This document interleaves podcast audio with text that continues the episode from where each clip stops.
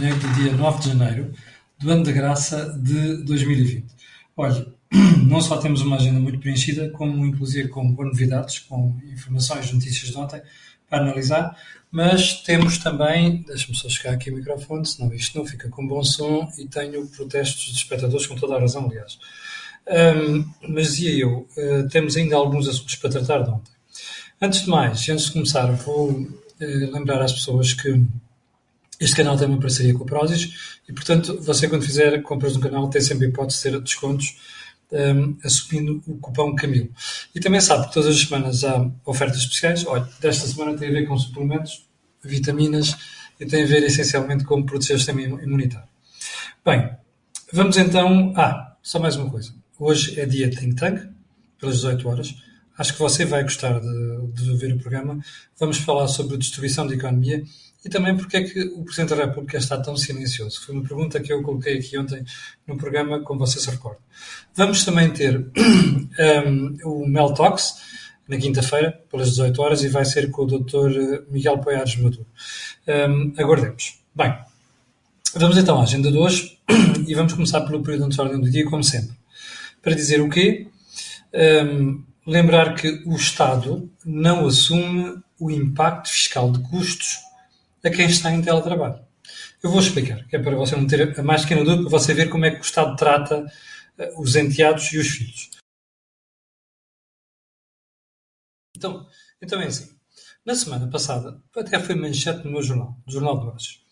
Na semana passada, o Ministério do Trabalho e da Segurança Social colocou uma norma cá fora, um esclarecimento cá fora, a dizer que as empresas eram obrigadas, repare, obrigadas, a comparticipar nos custos de comunicações e internet dos trabalhadores que estejam em casa. Bom, a primeira coisa que me faz um, goosebumps, ou seja, calafrios, é pensar no seguinte: isto é uma decisão em cima do espelho. Foi a primeira coisa que pensei. Não comentei porque estava à espera de esclarecimentos. Afinal, já percebi que ainda é pior do que eu pensava. Bom, primeiro ponto. As pessoas que estão em casa e a quem as empresas pagavam uma série de benefícios e que os mantêm o Ministério disse que podiam cortá-los? Bem, segundo ponto. Vamos assumir que as pessoas não têm nem cabo nem internet em casa, o que é raríssimo. A pergunta seguinte era: o que é que as empresas vão fazer se forem obrigadas a custear esses custos, passa a redundância? Bom, é muito simples. Quando é a empresa a assumir isto diretamente em nome da empresa, ou seja, com o NIF, número de identificação fiscal da empresa, estas despesas vão a custos. Ora, alguém se lembrou de perguntar ao Ministério da Segurança Social do Trabalho, então, mas espera aí, as empresas vão tirar da sua caixa dinheiro para custear uma parte ou totalidade dos custos que o trabalhador, tem, o trabalhador tem com comunicações de internet e depois faz o quê? Vai a despesas não documentadas que pagam 50% de imposto. Como já percebeu, isto é uma tontice que saiu da cabeça da Sra. Ministra do Trabalho e da Segurança Social. E que, pelos vistos, com a Bana Palácio, Ministro da Economia, que é tutela. Não é? Ninguém se lembrou disto. Bom, além de ser um crime contra as empresas, que isto é contra as empresas, começa a obrigar as empresas a fazerem ginga-jogas. Percebe? E qual é a ginga-joga? Ah, então é assim, a gente dá-te o dinheiro a ti e, portanto, trabalhador, e isto é como se fosse uma remuneração. E, portanto, tu é que vais descontar isto no IRS. Mas o que é isto? O que é isto, percebe? Um Estado transparente e, sobretudo, um Estado honesto teria decidido no momento em que faz aquela norma, ou aquele esclarecimento a dizer que as empresas têm como participar, teria dito assim, bom, olha, está aqui um, um despacho a explicar que esta despesa vai ser levada a custos pelas empresas. De balde. Bom. Mas as coisas não ficam por aqui. Porque estava a ver o Jornal Eco de hoje. Então descobri que também o Estado que manda as empresas pagarem aos seus trabalhadores é o mesmo Estado que não está disposto a comparticipar as despesas de teletrabalho dos seus próprios funcionários. Apetece fazer aquele gesto revel por Dal Pinheiro, não apetece? Ou seja, vocês são obrigados a cumprir aquilo, empresas privadas. Nós, que somos o Estado, é pá, que se lixe, pá. Isso é um problema dos trabalhadores que estão em, em teletrabalho.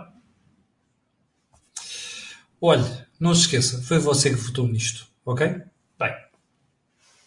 Ponto seguinte. Os bancos vão acabar com aquelas contas onde há isenção do pagamento de comissões. Eu já sei que a esmagadora maioria das pessoas se vai tirar ao ar e não sei o quê, os bancos ficam o nosso dinheiro, temos que pagar aos bancos e diabo. Bom, isto é para você perceber a demagogia dos governos. Você recorda-se, aqui há uns meses, quando, começou, quando o governo começou a impor restrições aos bancos, eu expliquei-lhe aqui que aquilo que as pessoas não iam pagar naquelas situações iam pagar noutras. Olha, está visto. Portanto, os bancos têm dificuldade em ganhar dinheiro. Antigamente ganhavam dinheiro de intermediação, ou seja, pediam dinheiro emprestado e emprestavam, e esta margem era o lucro dos bancos, grosso modo. Agora, como estas margens estão mais estreitas e como os bancos emprestam menos dinheiro, é muito mais difícil. E, portanto, tem que ir buscar dinheiro algum lado. Isto também para você perceber. A demagogia de quem diz assim, não, não, aquelas soluções nós impusemos ao novo banco e o Diaba 4, não, os portugueses não vão pagar isto. Está à vista. Não é? Pronto. É só para acabarmos com os populismos nesta matéria. Ponto seguinte. Vá lá rever a entrevista com Miguel Guimarães, o bastonário da Ordem dos Médicos deu a este canal há pouco mais de um mês. Você vai ficar estupefacto, porque vai descobrir ali situações. Uma das coisas que o Miguel Guimarães denunciou foi que o Ministério da Saúde não ouvia os médicos. Nem houve que este, os representantes do setor. Faz-te conta que houve.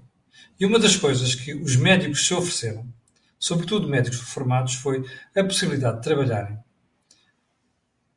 pro bono neste esforço de combate à Covid-19. Médicos reformados. E uma das coisas que o Pastonar dizia é que a Ordem continuava à espera da resposta da Senhora Ministra da Saúde. Já passou mais de um mês estava a ver uma entrevista do Dr. Gentil Martins médico que eu tenho enorme admiração e conheço há uma série de anos, e ouvir as explicações dele para o facto do Estado ainda não ter aceito essa ajuda. A pergunta que fica no ar é: um Estado que está à rasca, não há outra expressão, o Estado que não tem profissionais em número suficiente para estar a combater a pandemia. Vá ver a entrevista do Dr. Roberto Roncon ao Observador. Excelente entrevista com a denúncia de tudo aquilo que está mal na gestão da saúde em Portugal. Bom, mas um Estado, dizia eu, que não tem meios profissionais de recursos humanos para estar a fazer face à pandemia, é o mesmo Estado que se dá ao luxo de não responder, sabe-se lá por que razão. Burocracia, lobbies. Sim, senhor. Aliás, a propósito disto, devemos falar um dia destes daqueles médicos formados no estrangeiro numa série de países. Não, não é país do terceiro mundo. E vêm para Portugal e andam a lavar escadas porque ninguém, ninguém lhes reconhece no currículo a sua competência. Havemos de falar disso, ok? Que é para você perceber o nível de lobbies que existe em Portugal. Corporações, a saúde está cheia delas, é uma das coisas que eu digo há décadas. A saúde está cheia de corporações. E não há um ministro, um, inclusive aqueles que saem de ministro para vir para aqui falar, como tem acontecido ultimamente. Não, é? não há um Ponha o cobro isto. Bom, está feito o período de ordem do dia. E agora vamos à nossa agenda principal. Como já percebeu, nem a tosse, nem a rouquidão estão ainda resolvidos. E antes de irmos à agenda de hoje, temos aqui o sumário do programa de hoje. O assunto mais importante é a perseguição dos comissários políticos do PS a Ana Rita Cavaco bastonária da Ordem dos Enfermeiros. Então é assim. A Ana Rita, nos últimos dias, tem criticado violentamente esta bagunça, o termo não é meu, é do Dr. Roberto Roncon, intensivista do Hospital de São João. Você já sabe qual é a minha opinião, a opinião em relação ao Hospital de São João. É provavelmente o hospital público mais bem gerido do país. E não é de agora, é de há anos. Bom, mas dizia eu, a Ana Rita tem denunciado a bagunça que vai na vacinação. Há gente que não gosta. E há gente que espera sempre um deslize de alguém, que é para cair em cima. Pronto. A Andarita cometeu um deslize esta semana. Porquê? Porque se atirou a um rapaz por quem eu não tenho simpatia nenhuma, devo dizer, com quem já tive algumas altercações um bocado chatas, que é o Daniel Oliveira. Que também já foi bloco de esquerda, agora ninguém sabe bem o que é que é, mas enfim.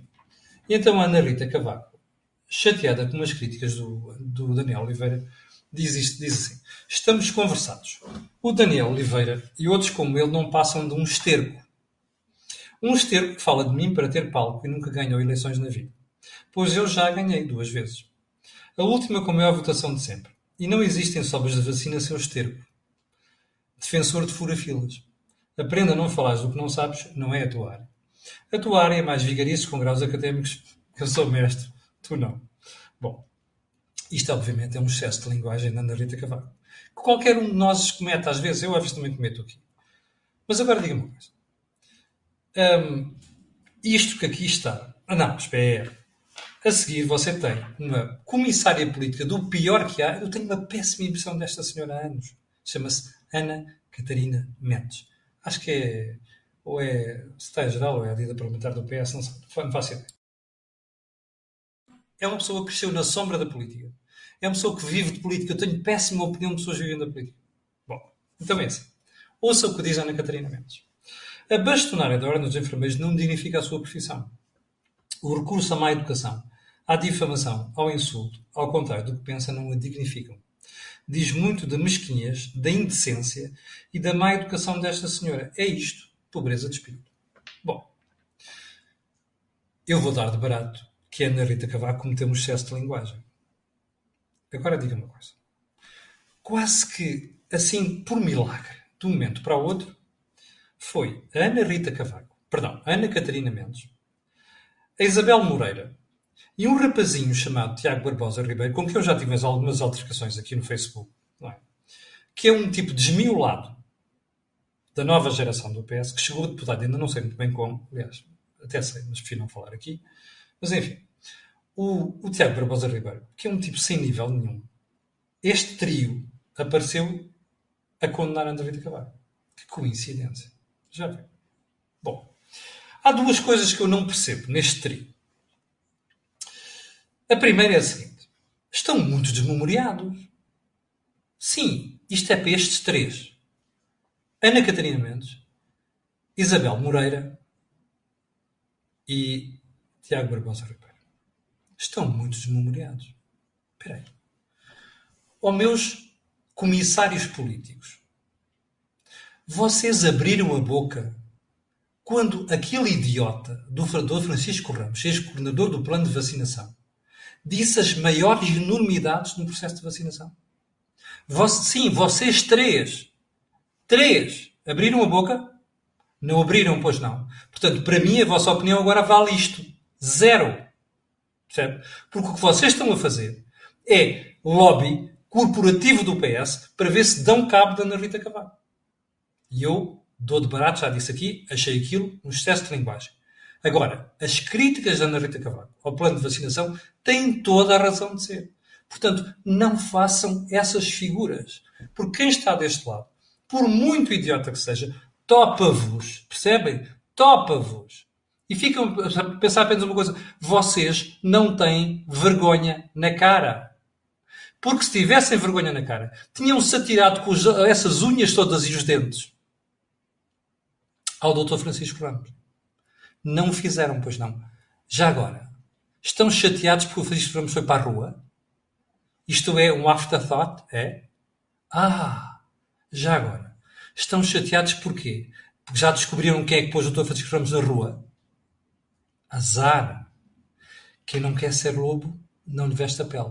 O Dr. Francisco Ramos foi para a rua com toda a razão de ser aquilo que ele andou a fazer durante meses naquela comissão foi uma sabugice, percebe?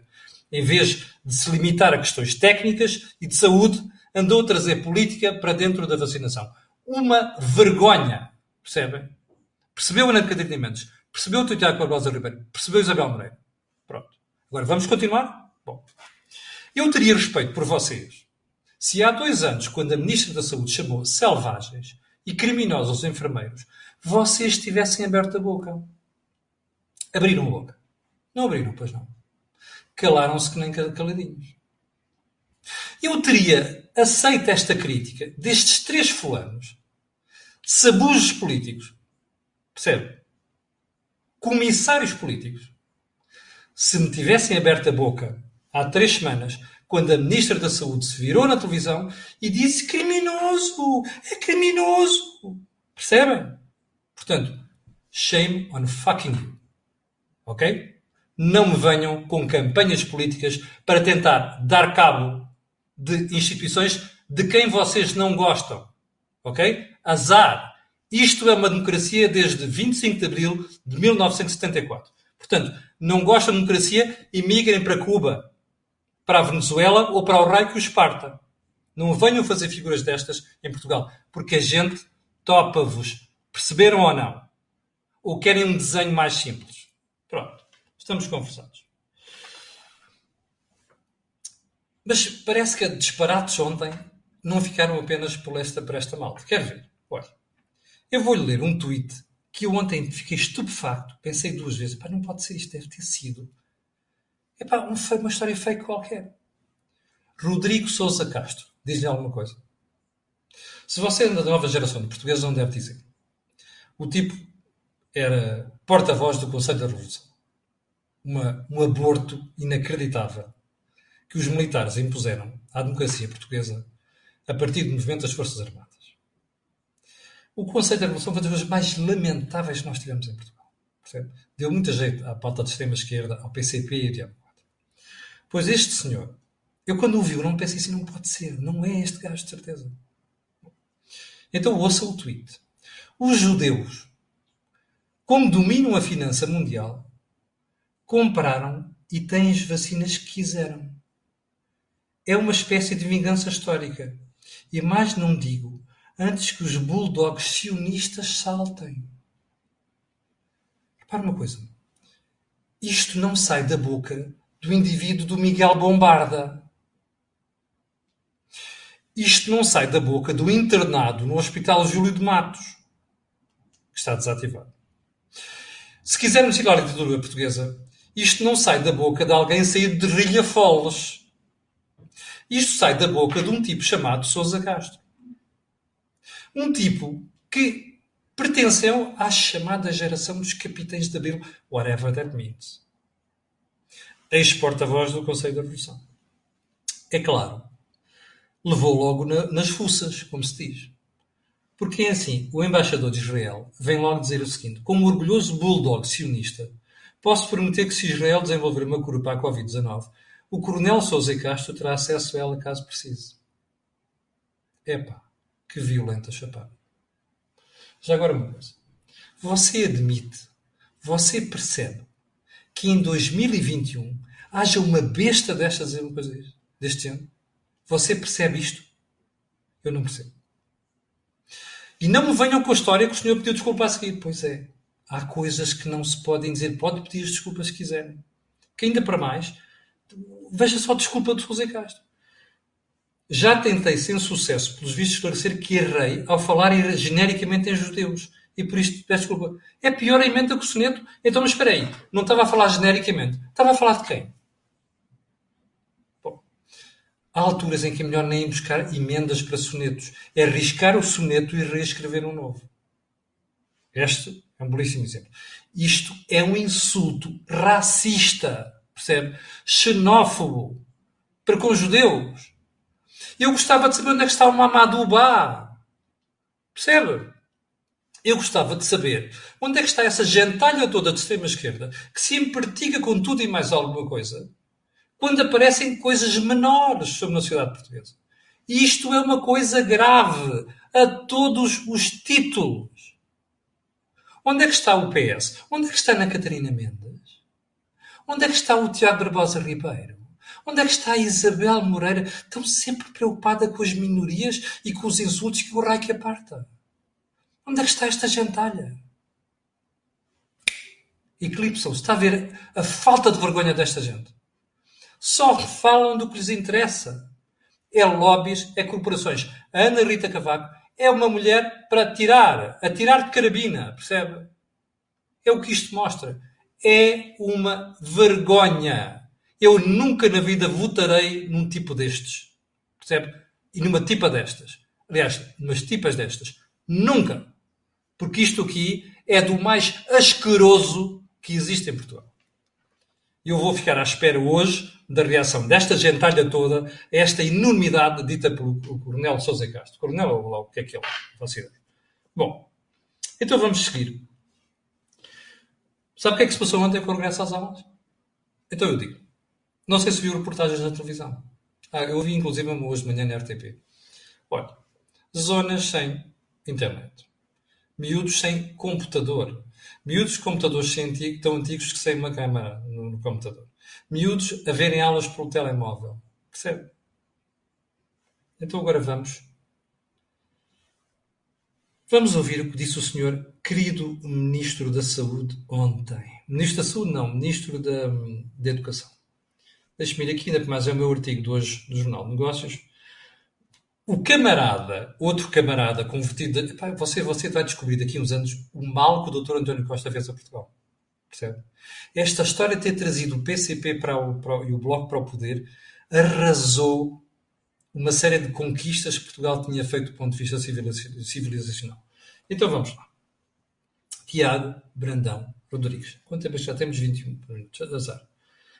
Então é assim.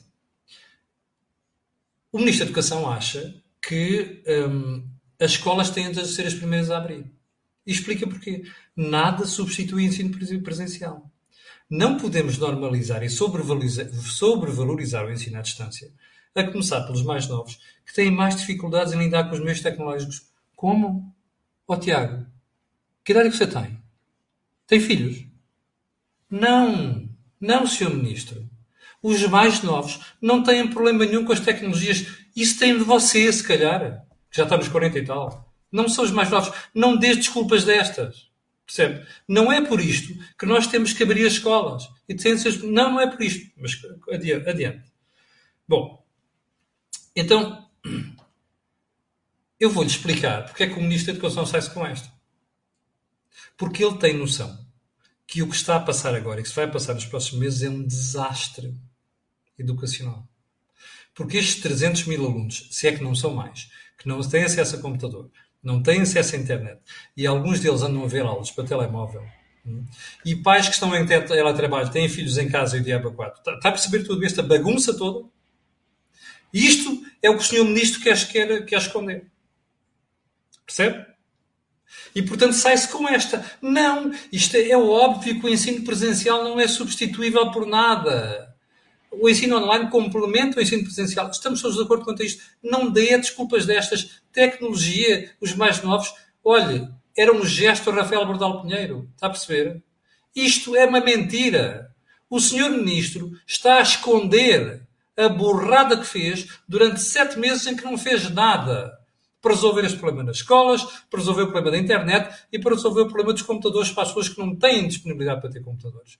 Como explicava nesta manhã uma pessoa ali na televisão, numa reportagem da RTP, coitada, naquela casa onde estava a fazer reportagem, nem uma televisão havia. Portanto, aqueles miúdos, nem sequer o canal 444, nem o canal 8 da TDT podem uh, ter acesso. Está a ver? É isto. Agora diga-me uma coisa. Está a ver o paralelo entre a educação e a saúde? Está a ver. Você não acha estranho que um governo dito de esquerda, apoiado pelo Bloco de Esquerda e PCP durante seis anos, que vomita tecnologia, perdão, vomita ideologia todos os dias, seja o governo mais patrocinador de desigualdades em Portugal? Sim, porque isto é uma desigualdade. Estes alunos estão perdidos, com exceções. Estão perdidos. São meses em que não vão aprender porra nenhuma em detrimento dos outros. Porquê? Por culpa do governo por culpa do Ministro da Educação, por culpa do Primeiro-Ministro e por culpa do Sr. Ministro das Finanças, que anda a fazer cativações vergonhosamente no ano em que Portugal precisava que mais se gastasse dinheiro. Percebe? A pergunta que eu deixo ficar é só esta. Então, um governo de esquerda é o patrocinador das maiores desigualdades em Portugal? Olha, fucking shame on you. Todos não merecem outra coisa. Bom, Ponto seguinte, nem sei se conseguimos ter ponto seguinte, porque entretanto já passei vergonhosamente o tempo. Um, sim, já passei vergonhosamente o tempo, portanto eu vou deixar o resto para amanhã. Ok? Estão 8.200 pessoas em direto. Eu quero agradecer a estas pessoas, quero pedir a estas e aquelas que vão ver aquilo que peço sempre, que é colocarem um gosto de fazer partido nas redes sociais. Também já sabe porquê. Aquilo que você ouve aqui, não ouve em mais sítio nenhum. Mas não ouve mesmo. Ok? 18 horas de hoje. Think Tank. Jorge Marrão, Joaquim Aguiar e Mohamed para falarmos da situação política e económica em Portugal. Quanto a nós, amanhã de manhã, cá estarei para lhe atazanar o juízo. Obrigado, com licença, e até amanhã às 8.